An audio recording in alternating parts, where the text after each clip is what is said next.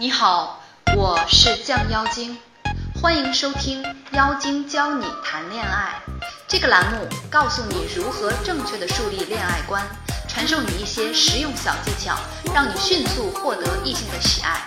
你也可以把它理解为勾魂大法来修炼。自从收听了《妖精教你谈恋爱》这个栏目，妈妈再也不用担心我的恋爱问题喽。我们今天的主题呢，是如何在七小时之内让姑娘对你好感爆棚。首先，我想先问一下，嗯，这里有不知道的人的吗？不知道我的请打一，我简单介绍一下我自己。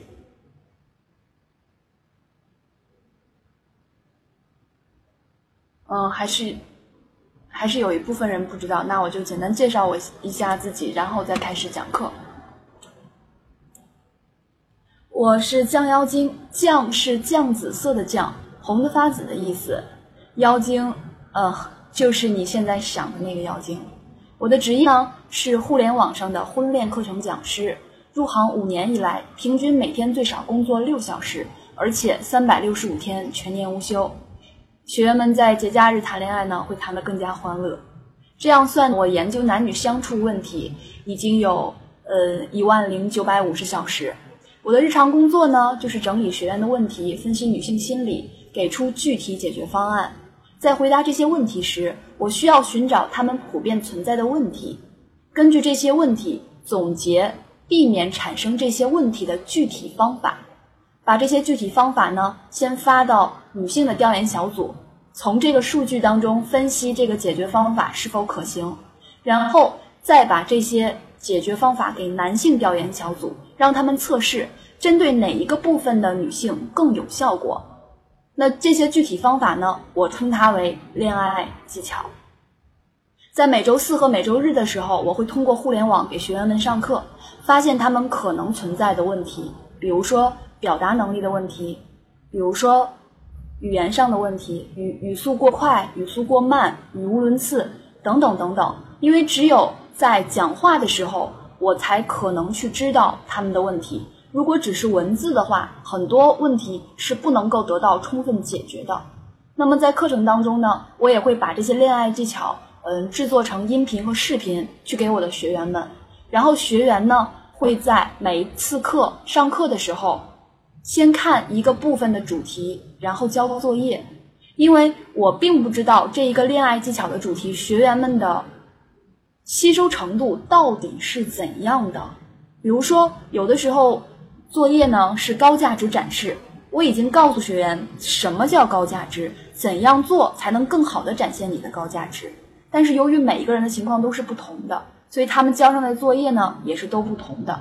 交上来之后呢，我会根据他们个人的条件去把这些高价值去给他们做一些分析与调整。就是怎样说会更加的打动女性，然后他们再用这些高价值去跟周围十个人去说，十个人说完之后总结这十个人的反应和一些回馈，再过来到课程当中，我去把这些问题，这些所有的问题集中汇总，看看这个高价值展现的惯例有什么问题是可以避免的，就是大家认为哪儿好哪儿不好等等，把这些都收集上来之后再作为调整。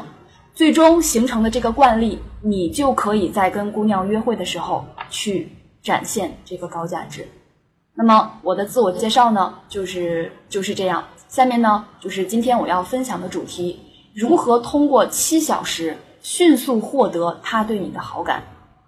在城市生活中呢，我们大部分的约会流程呢是吃饭看电影，是不是感觉怎么吃饭怎么看电影都找不到那种怦然心动的感觉呢？刚开始我们觉得是人不对，我不喜欢他。可是接二连三换了几个人，好像都这样。据一项不完全统计，有百分之六十以上的人第一次约会就是最后一次约会。这到底是为什么呢？中间哪个环节出了问题呢？出现这个问题呢，有几个方面的原因。我们今天就来说说如何通过更好的安排约会来降低第一次约会变成最后一次约会。你们有没有发现，当你们两三次约会就进快速的进入到约会状态，更容易变成恋人？那些约会三个月甚至一年的，最后好像，呃，都不了了之了。很多人在选择约会地点时呢，喜欢去大型的商圈，因为这里有电影院、咖啡厅，有各种吃的。实际上，这种选择呢是不太好的，因为当他回忆起你时，你们好像只去过一个地方，而且跟你的约会似乎有点无聊，也就没有了想进一步发展的重要元素——兴奋点和习惯行为。那什么是习惯性行为呢？前段时间，嗯，朋友给我推荐了一本书。看到第一个故事的时候，我就在想，其实人类在情感上也有很多相同的东西，我们也可以利用这些方法来为我们的感情找出一些捷径。我们先来看看这个故事啊。有一天，我接到一位朋友打来的电话，这位朋友呢，最近开了一间出售印度珠宝的商店，他那儿刚发生一件不可思议的事情，他想。作为一名心理学家，我可能能够对这件事做出合理的解释。这是故事，是关于那些难以卖掉的绿松石珠宝的。那时呢，正值旅游旺季，商商店里的顾客盈门，那些绿松石珠宝物超所值，但却怎么都卖不出去。为了把它们卖掉，他想了各种招数，比如把它们移到中间的展示区，以引起人们的注意。可还是不奏效。他甚至告诉营业员要大力推销这些宝石，但仍没有任何收效。最后，他在出城采购的头一天晚上，气急败坏地跟营业员写了张字迹潦草的纸条：这个盒子里的商品均价以二分之一出售，希望借此能将这批珠宝卖掉，哪怕亏本也行。几天后，他回到商店时，不出他所料，这批宝石果然全都全都卖掉了。然而，当他得知营业员没有看清他潦草的字迹，错将纸条的二分之一价格看成了二，而以两倍的价格去把全部的珠宝卖掉，然后他就惊呆了。人们的潜意识上就认为贵的东西就是好的东西，人类的精力也是有限的，不可能获得所有的知识，所以我们就遵循以前的经验，贵的就是好的。就这样，绿松石都卖了出去。在感情中呢，我们也会形成一部分的行行为习惯。那跟这个例子有所不同的是，如果你的约会都是按照这个行为习惯来进行，那你的约会就会有一定的枯燥乏味。你可以想象一下，一个适婚女子每天被不同的男人约，却只进行一件事情，不仅你觉得枯燥乏味。姑娘也会觉得对你提不起兴致，也就没有了所谓的兴奋点。当人类感到兴奋、亢奋、欢快、愉快时，体内会散发出一种多巴胺。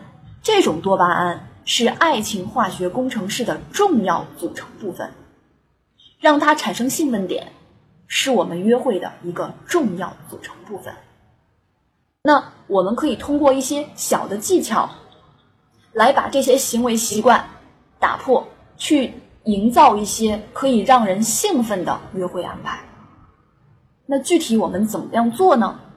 我们可以通过一些小技巧来解决这个问题。通过约会的不断转场，在短时间内给他营造出兴奋点。我们可以这样具体的安排约会：周末下午两点相约看电影。在看电影之前呢，你们需要进行一些运动，来让他放下对你的戒备感。我曾经做过一项调查，当两个人第一次见面的时候，动起来、笑起来、闹起来，更容易获得对方的好感。那推荐选择万达影城旁边游戏厅的投篮球项目。这个项目呢，会让你动起来，在玩几局之后呢，你可以开始跟他竞赛，激发人类体内的不服输感。在玩的过程中，你可以拿球打他，或者阻碍他进球。总之，你们要闹起来。这个游戏游戏呢，控制时长为十五分钟左右，也不要太长了。然后再去看电影。看电影的时候呢，找一个有意思的电影，双方都喜欢看的。看电影时呢，你就做一个安静的美男子，在大屏幕一闪一闪的时候呢，他的不经意间回眸都会被你电到，这就对了。尽量少说话，不要破坏美男子的画面感。专注的人是最有魅力的，你们感受一下。看电影之后呢，带他去吃个小食，可以是哪个角落的章鱼小丸子，也可以是哪个胡同的小人雪糕，甚至是路边的一个麻辣串儿，随便什么都可以。但是，你要把这个小食描绘的只有这一个地方有，其他地方都没有，而且味道特别好。地点选择呢，不能离刚才的电影院太远，步行十五分钟左右即可。这个小食呢，最好是在有长椅的地方附近，因为你需要找一个地方坐下来吃这些东西。吃完小食呢，再找一个运动的地方，比如密室逃脱、真人版鬼城、卡丁车等等等等。到这个时候，你都要持续的做一个安静的美男子，少说话，多听他说，多观察他。如果他不说，你就微笑的看着他的眼睛。这个时候一定要注意观察。现在呢，应该是晚上六点钟左右，带他找个地方去吃饭。男人第一次跟女人约会是十分重要的。如果你表现的好，女人很容易对你产生好感；如果你表现的不好，女人不会以为你是没发挥好，而是会觉得你就是这样的。所以，你很可能因为第一次选择餐厅的失败而告别一段恋情。我们虽然不能做到样样最好，但一些低级错误还是要避免发生的。之前的约会环节，你就算不做到最好，但也不至于太差。但是晚餐，你们最少要共处一个半小时左右。之前你都是在做安静的美男子，那么吃饭时你再继续做安静的美男子，他就会觉得不了解。也给大家讲个发生在我身边的故事。周末的时候，有个朋友约了一个姑娘吃饭，因为屡战屡败，让我和我老公一块儿去，一起来看看她有什么问题。呃，二来呢是四个人话题多一些。原计划是去我选的一个法式餐厅，但是没有订到位子，就让他自己去找个地方。地址发过来的时候是个云南菜，我之前去过，装修各方面都还可以。到了之后呢，朋友说换了，在对面的一个韩国烤肉。当时我就预感到这朋友没戏了。因为烤肉呀、火锅呀，都是成为情侣之后，真的是去吃饭所选择的约会地方。约会的时候，这个烤肉地方全身都是各种味儿，香香的美女呢也变成臭臭的了，有优雅气质的帅哥呢也变成臭臭的了。到了之后呢，他们已经点完菜了，当时已经一点一点半，大家都有点饿了。结果呢，他把四个鸡蛋放到炉子那儿烤，又放了几个玉米。十分钟过去了。鸡蛋完全没有要熟的意思，我就说你是诚心想饿死我是不是？本来就饿，你还弄四个鸡蛋烤着，然后我对着一桌子肉流口水，这个举动呢，就会让女人联想到你不会为别人考虑，一点儿也不体贴。女人就是喜欢这样联想，无论你做这件事情是偶然行为还是必然行为，女人都会通过这一件行为去联想很多很多。因为前面我已经说过了。你第一次做的不好，姑娘不会认为你是发挥失常，她会认为你就是这样的。那过了一会儿，好容易玉米熟了，我递给美女，她说不吃。我说也是啊，哪有第一次吃饭就啃玉米的，那点形象全没了哈。她也不知道怎么想的，点的呢都是羊排、猪排、鸡翅，全部都是要上手啃的。我真想说，亲，你还让不让美女吃饭了？然后呢？该朋友把肉包在生菜里，就是韩国烤肉，烤完了之后把那个肉剔下来，包在生菜里，张了好大的嘴，把这个生菜放进了嘴里。我旁边的美女当时就把头低下了，各种无奈。我真想说，亲爱的同学，您能稍微注意点形象吗？美女就坐在你对面，知道的以为你是吃饭呢，不知道的以为你要吃人呢。那个嘴张的那个大呀，胃都看着了。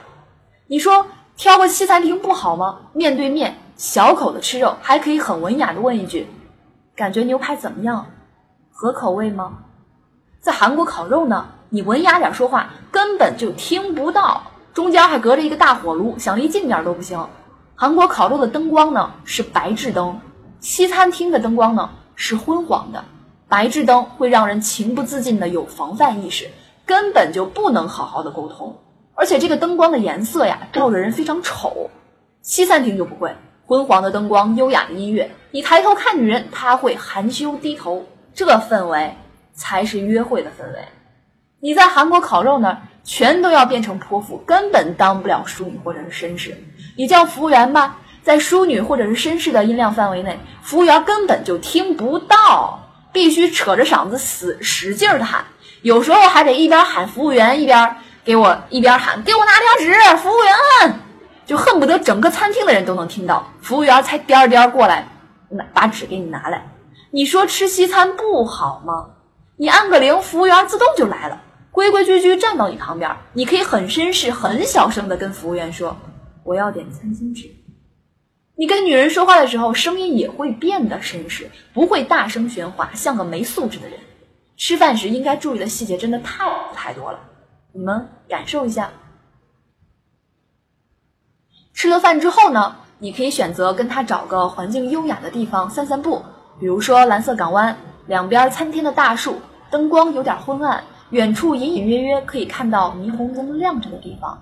走到河边时，不仅能感受到凉爽干净的微风，还能似有似无的听到蓝泉音乐。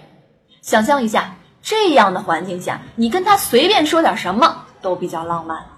那到这个时候呢，你才开始真正的说话，真正的让他了解你。经过一个下午的观察，你多少应该知道他是个什么样的人吧？对什么话题感兴趣吧？聊什么话题能带动你们之间的氛围吧？这个时候，可以找个长椅坐下慢慢聊，也可以找个安静的小酒吧互诉衷肠。之前前面的约会环节为什么不让你聊天？因为怕你错，多说多错。因为你在第一个环节，姑娘感觉跟你在一起很不愉快，她很可能下面的约会环节她就不参加了，转身直接走掉，说我晚上有事儿。所以在前面的约会环节当中，尽量不要出现大的错误。女生就会同意跟你继续进行约会。那么都一下午了，如果你还是不知道姑娘喜欢聊什么，是个什么样的人，那我觉得你这个社交直觉真的是有待提高一下。那么你可以通过很多很多的方式去跟这个姑娘聊天，比如说同频率对话，比如说开放式对话，比如说窗口打开式对话。等等等等，这里边呢有非常非常多的小技巧。如果你对这一部分小技巧感兴趣的话，你可以添加我的公众微信号，在历史记录当中去寻找这些关于聊天对话的具体的恋爱技巧。我的微信公众账号是降妖精全拼五二零，当然你直接搜索降妖精三个汉字。也是一样可以找到我的微信号的。嗯，那在聊天的时候呢，千万不要忘了另外一样非常非常非常重要的事情——赞美。赞美对方呢是非常非常有必要的。当然，很多人呢不太会赞美姑娘，他可能会说：“你好漂亮，你很有气质，你眼睛很特别。”这样的赞美，姑娘顶多说：“哦，谢谢。”然后就没了，那这样的赞美起到作用了吗？没有，所以夸人呢，要夸到他心坎里，拍马屁也要拍到马屁股上，对吧？那这里边呢，给大家推荐一个技巧，叫三明治法则。什么是三明治法则呢？三明治法则包含三个内容：感受、事实、对比。这三个元素会让你的赞美听上去真实可信。那么我们看一个具体的例子啊，你的服务很赞，这里呢只是一个感受，你夸服务员服务很赞，他只会哦谢谢，然后就没了，人家也不会发自内心的认为你你称赞我了。那如果你这样说，你的服务很赞，每次杯里的水剩的不多时，你就补上了。换一个人，通常是等我要求加水，他才过来。那在这里呢，就包含了你的服务很赞，这个是感受；每次杯里的水剩的不多时，你就补上了，这个是事实。通常等我要加要求加水时，别人才会过来，这个就是对比。你们感受一下这个三明治法则。还有呢，要夸别人精心准备的，你要夸别人不常夸的，这样才具有一定的差异性。像刚才已经说过了，行为习惯，如果你夸的一个地方是其他人都会夸的，所有人都会夸，那姑娘对你是不感冒的。那如果你发现了一个别人不常夸的，你反倒去夸了，这样姑娘反倒会记住。就像我刚才说的，呃，约会设计一样，我们要不走寻常路。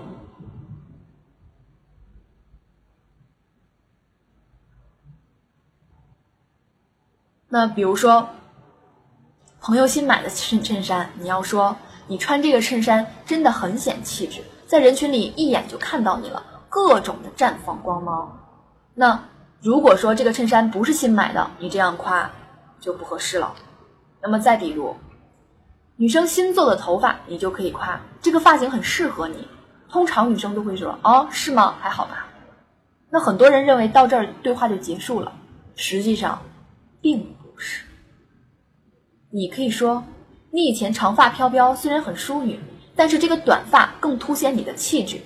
那通常呢，女生就会说，那我什么气质呀？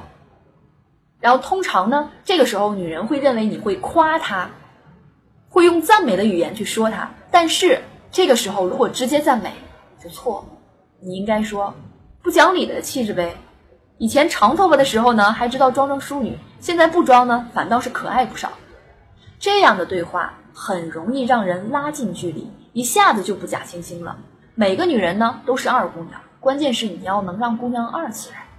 你看你这样夸，姑娘就会觉得啊，这个发型真的适合我。那你如果说啊，这个发型很适合你，看起来特别干练，这叫什么夸呀？那当然，当你发现女人的发型变了之后，并且有所言论，这就是夸。换位思考，我好容易换个换换个发型，总要有人发现一下吧。有，我记得我之前有一个女学生，她就说我剪头发都两个月了，我男朋友从来都没说也发表一些言论。我然后我就跟他说，那他你你没问他？他说我问他之后，他才说啊剪头了。我特别生气，我觉得他一点都不在乎我。所以当女人的外形外貌发生了一些变化的时候，你去夸赞他的这些变化，会让女人觉得你是一个关注我的人。那这个关于关注这个问题呢，我在微信当中有一篇文章也写到了一个适合追求超级美女的方法。超级美女呢，大家都是看看问问，而并不会实际用行动去追。那么什么叫追呢？首先在追之前，你就要足够的关注。知道他需要什么，这才能去追，而不是在坐在家里打个电话、发发短信，这就叫追了吗？这不叫追。随便买点礼物送一送，这叫追了吗？不叫追。你要送他所想，这样才叫追。那这些具体的呢？大家都可以在我的微信当中获得这些内容。那第三种呢，就是你要夸别人不常夸的，就好像。美女说：“嗯，不喜欢别人夸她漂亮，但是呢，喜欢夸她有才华。美女都会很开心。反过来，那些长相一般的，你夸她漂亮，要比夸她有才华更有用。你们自己感觉一下，如果一样东西天天被夸，你肯定麻木。我认识一个帅哥，没有他搞不定的女人，但这次呢，口味有点奇怪。今天跟个娇小妹妹在一起，明天跟个高挑淑女在一起。”当你以为他喜欢各种种类的美女时，他忽然又弄个高级白领、职职场女强人什么的。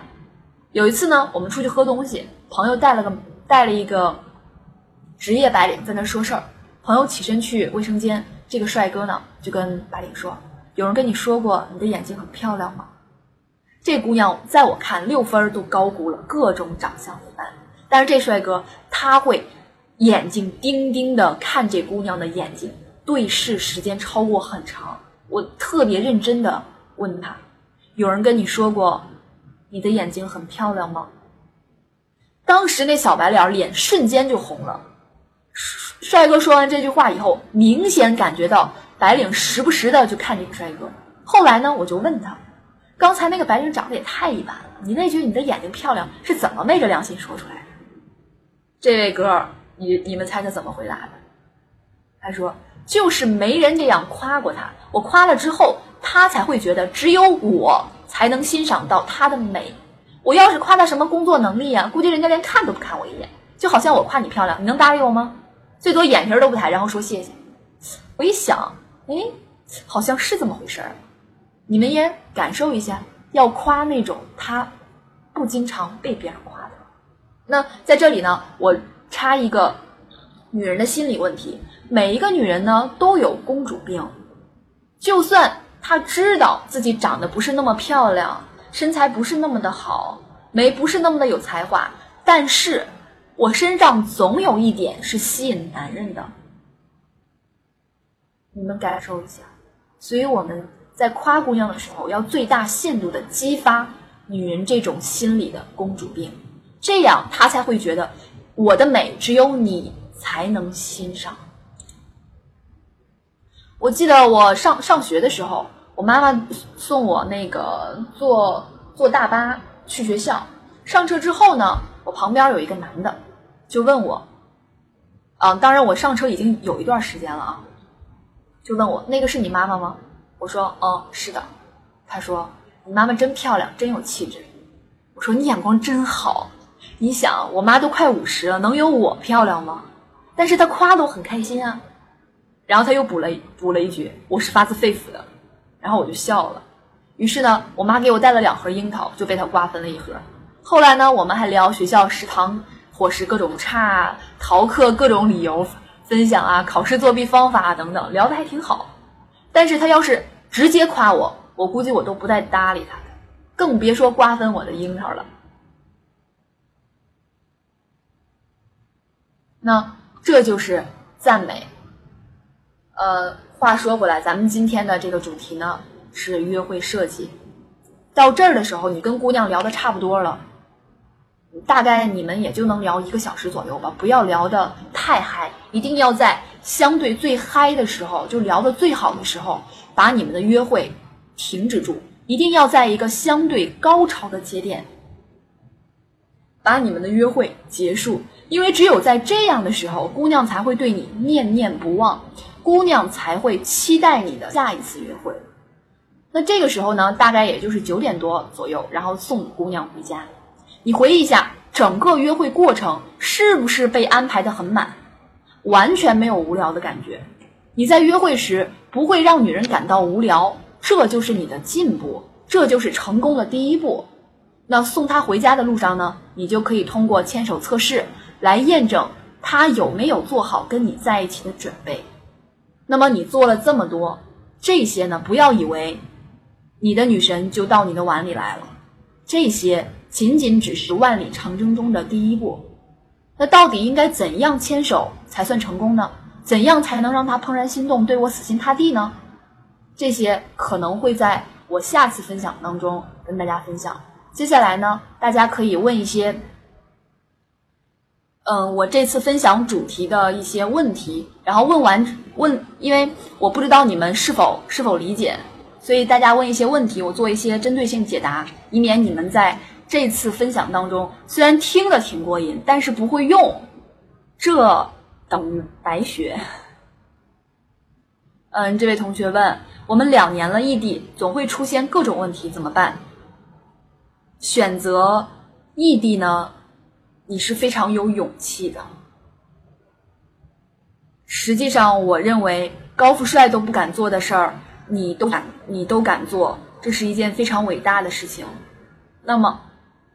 之前我一个关于这个问题，之前我一个女学生也问过我，我说我就跟她说，你在这边一千个电话、一万个电话，都比不上一句我在你楼下来的重要，都比不上一句我在你楼下来的重要。所以那些异地恋的，只能是你是在养一个手机手机宠物吗？我只能这样这样说，所以异地恋呢会有各种各样的问题。当你解决了问题 A，问题 B 又出现；当你解决了问题 B，问题 C 又出现。这样的这样的问题会层出不穷。那么最终节点的问题是什么？是你见不到他，是他见不到你。就好像异地恋这个问题，就好像我们我们想象一下啊，你在提裤子，你在提两边的裤子往上提。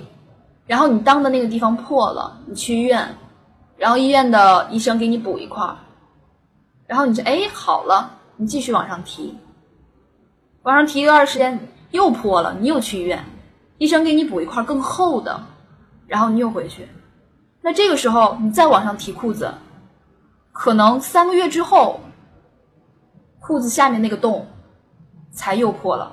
那根本的原因是什么？并不是下面那块布补的有多么结实。而是你提裤子旁边的两只手，那异地恋也是一样的。我解决了你的问题 A，解决了你的问题 B，最终最重要的问题是你不在他身边，他生病了你在哪？他渴了你在哪？他饿了你在哪？他最最需要的是你的时候你在哪？这些问题得不到解决，我觉得这段恋情早晚都会有终结的一天。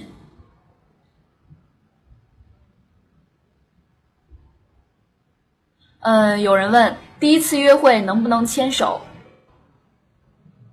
第一次约会是否可以牵手呢？要取决于女生给你的兴趣指标有多少。兴趣指标多，你就能牵；兴趣指标不多，你牵手了就是色狼。现在这女人的豆腐呀，能吃，但是要看你怎么吃。正所谓心急吃不了热豆腐，那怎么去吃这个豆腐呢？比如说，女生在跟你跟你走路的时候，跟你的社交距离在二十公分左右，这个时候在二十公分左右维持这个距离走路一分钟，你就可以牵手了。那如果说你刚走到这个距离二十二十公分的这个距离的时候，女生自动跳开了，或者是他跟你中间隔着包，或者是他跟你中间的那只手拿着东西提着东西，那么。你就不能跟他牵手。如果这个时候你硬要牵，女生就会不理你，女生就会觉得这个男人只想吃我豆腐。实际上你是想吃他豆腐吗？那可能有些人觉得说是我就是想牵他手。但你如果你你见个女人只是想牵她的手就完事儿了的话，我觉得你可以不用听我的课了，因为我的课程是以婚姻为基础的恋爱。我们最终的目的是结婚，是谈恋爱，牵手只是一个过程，只是中间的一个小怪，并不是我们要打的终极大怪。那么牵手的这个小怪既然在这儿，我们不能把它打掉的话，那为什么要去打呢？我们就不打它好了，我们就等待女人给我兴趣指标。当他表达了他对我的兴趣指标时，我牵手不就可以了吗？嗯，这个同学又有问。我和他一起，呃，你们慢点刷屏，看到了。我和他一起走，他的胳膊一直无意的碰我的胳膊，亲，这是赤裸裸的求牵手信号。你这个时候如果还不牵这个姑娘的手，姑娘就会以为你是个木讷的男子，你是一个不喜欢我的男人。那关于这个什么样的信号可以牵手？怎么样升级女人给我的这些兴趣指标呢？在喜马拉雅，大家搜索“降妖精”就会看到这个音频。大家在十一放假的时候，可以去喜马拉雅下载我的音频来听一听，顺便解决一下你们在恋爱上遇到的这个问题和那个问题。这个人问我有有一个女孩，我加了她的 QQ，然后我和她聊天，她不怎么理我，我就把她删了。和她在一起上班的时候，感觉她很不高兴，怎么办？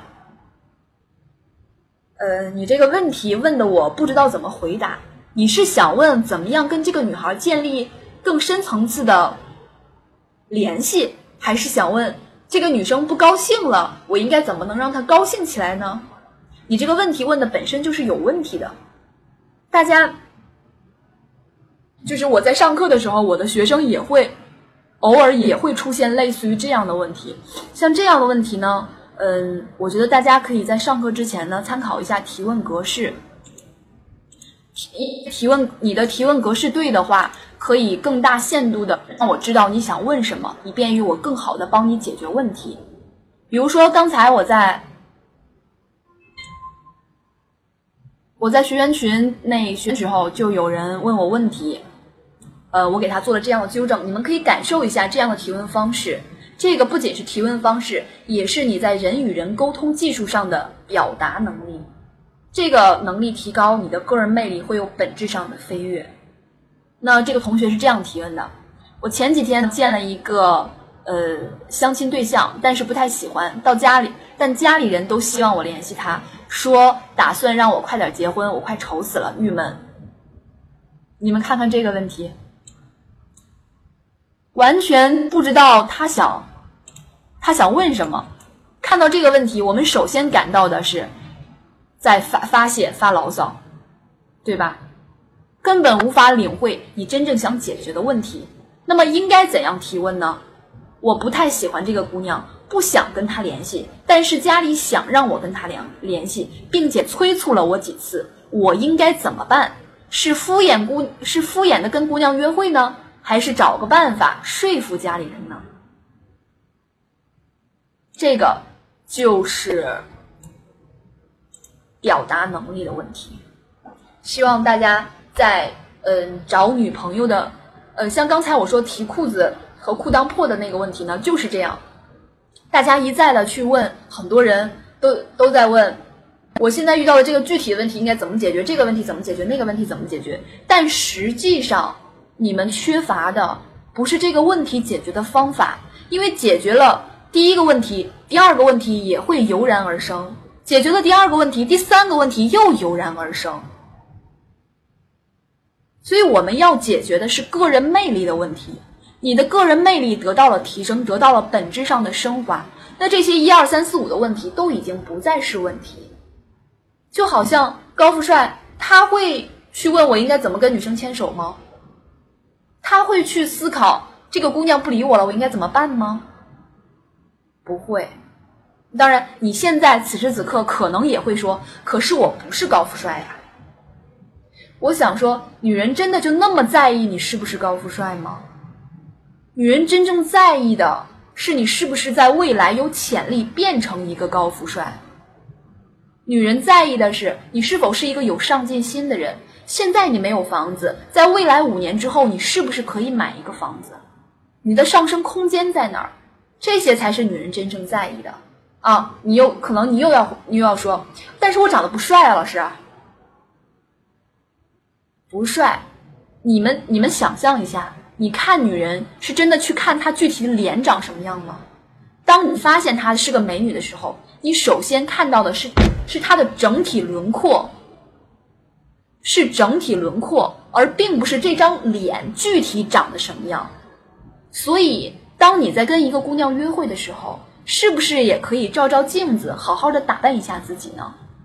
你想，姑娘跟你约个会，自己在家收拾两个小时，才出来见你，你呢？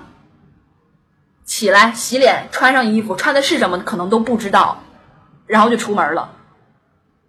这是不是缺少点尊重的姑娘的这个概念呢？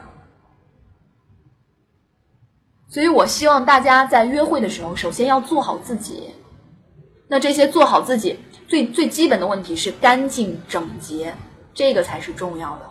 干净整洁，整体形象也是非常重要的。但这些问题呢，大家可以在我的嗯新书或者是我的微信账号上都可以找到这个问这个问题的答案。具体怎么样才叫干净整洁，这些在我的微信当中都可以找到。嗯，和姑娘约会起码要迟到一个小时，因为要打扮，打扮的帅固然是你的优势，但是你迟到就不好了。我们，你想象一下，那我们不说男女交往的问题，你在跟合作伙伴的时，那个合作伙伴相约的时候，你迟到一个小时，你觉得合适吗？你迟到，你第一次迟到一个小时，第二次迟到一个小时，他会等你吗？不会。所以，有的时候我们要做人啊，要内心强大，但外表我们的行为和言谈举止要显得低调。这样的人低调而谦卑，这样的人才是人格魅力。嗯，看看再看看这个同学的问题啊，以前玩的很好，以以前玩的很好，不过我一直把自我姿态放得很低，但是表白被拒绝后，我就变得冷淡。我该如何打破僵局？我们两个都是处女座。嗯，你把姿态放的低，我可能我说的嗯不太清楚，什么叫姿态放的低？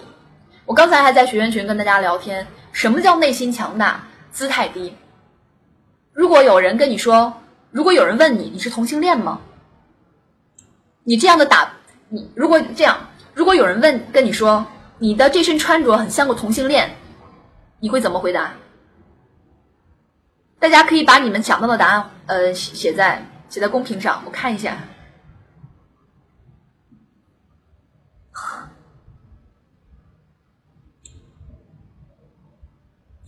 看，很多人都在说，呃，同性同，你猜是同性恋吗？还有人骂人的，还有人有，还哎呦，我有那么 fashion 吗？我不是 gay，这些你们自己，你们可以自己想象一下，当你回答出这样的问题时候，你的语气是什么样的？你们自己说一说这样的话。有的人说我不理他，我无视他。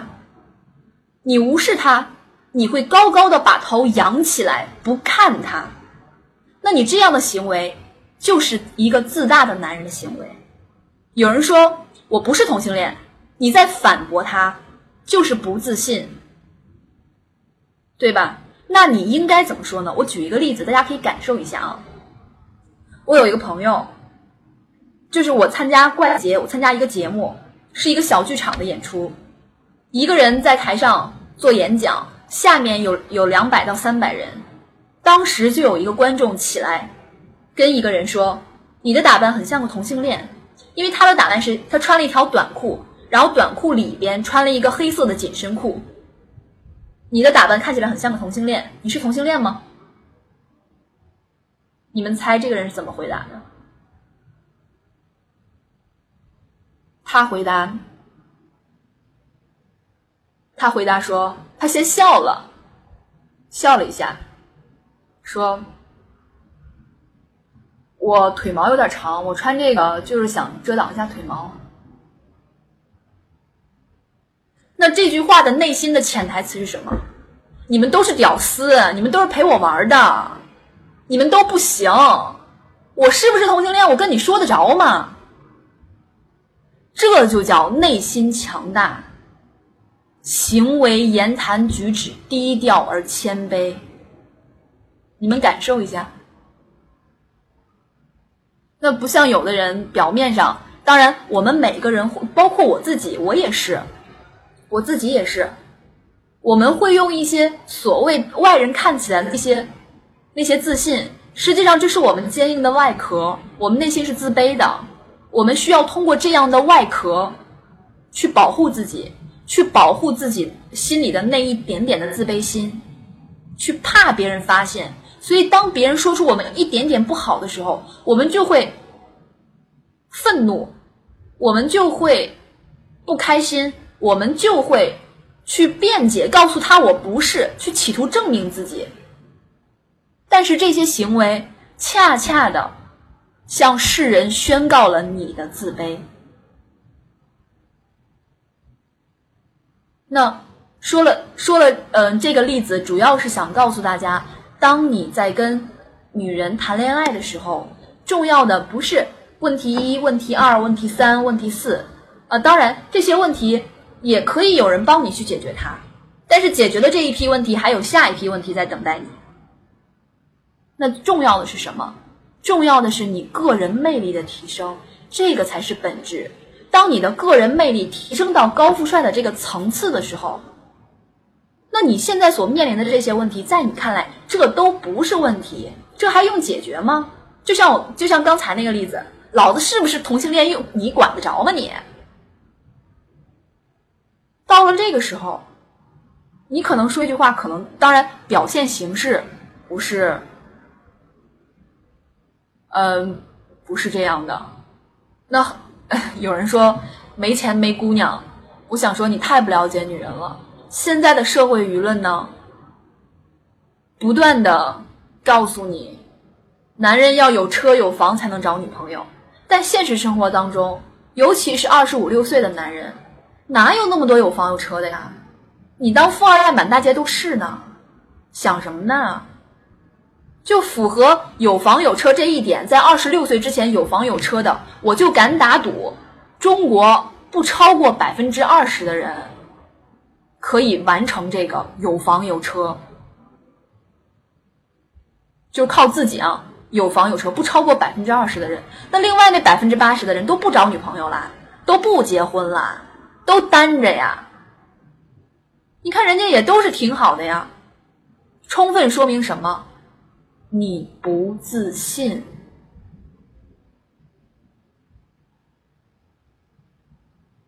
好吧？靠靠自己不超过百分之三。呃，还有三分钟，我们再回答一个问题啊。我往前翻翻。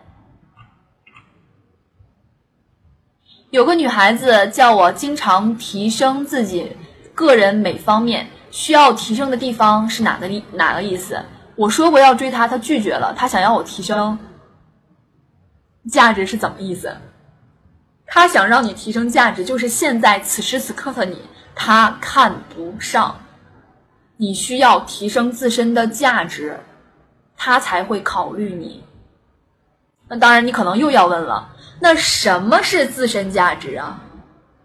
自身价值包括很多面，包括我刚才说的内心强大。外表，这些都是外表看起来低调谦卑，这些，嗯，当然也包括你的外在形象，包括你的发型。很多男人太不注意自己的发型了啊，就上理发店随便理一个就行了，这是特别特别不好的。你知道女人一个女人在理发店每个月要待多长时间吗？你们是不是重视自己？去去理发店经常坐一坐。那你的发型、你的衣服、你的鞋、你的裤子，包括你是否剪了指甲，这都算你的个人魅力。呃，有人问太瘦小找不到女人怎么办？太瘦小这个问题，你去找一个健身房，去认认真真的找一个健身房，并且找一个。合格的私教，你去让他告诉你如何在三个月之内让我看起来壮一些，他一定会有办法的。同时呢，你需要吃一些蛋白粉。你以为那些白人看起来那么壮，都各种好吗？实际上不是的，他们都是吃蛋白粉催出来的那些肌肉，那些肌肉更不经不起打一拳。所以那些看起来那些肌肉，你不要以为很难练，真的是只有三个月。呃，私教多少钱？这个我不太清楚，大家每个地方的呃都不太一样。蛋白粉要吃多久？蛋白粉从你嗯这些具体的问题，我觉得你们可以去咨询健身教练，他们会更清楚一些。嗯，到时间了。今天如果你如果你想通过。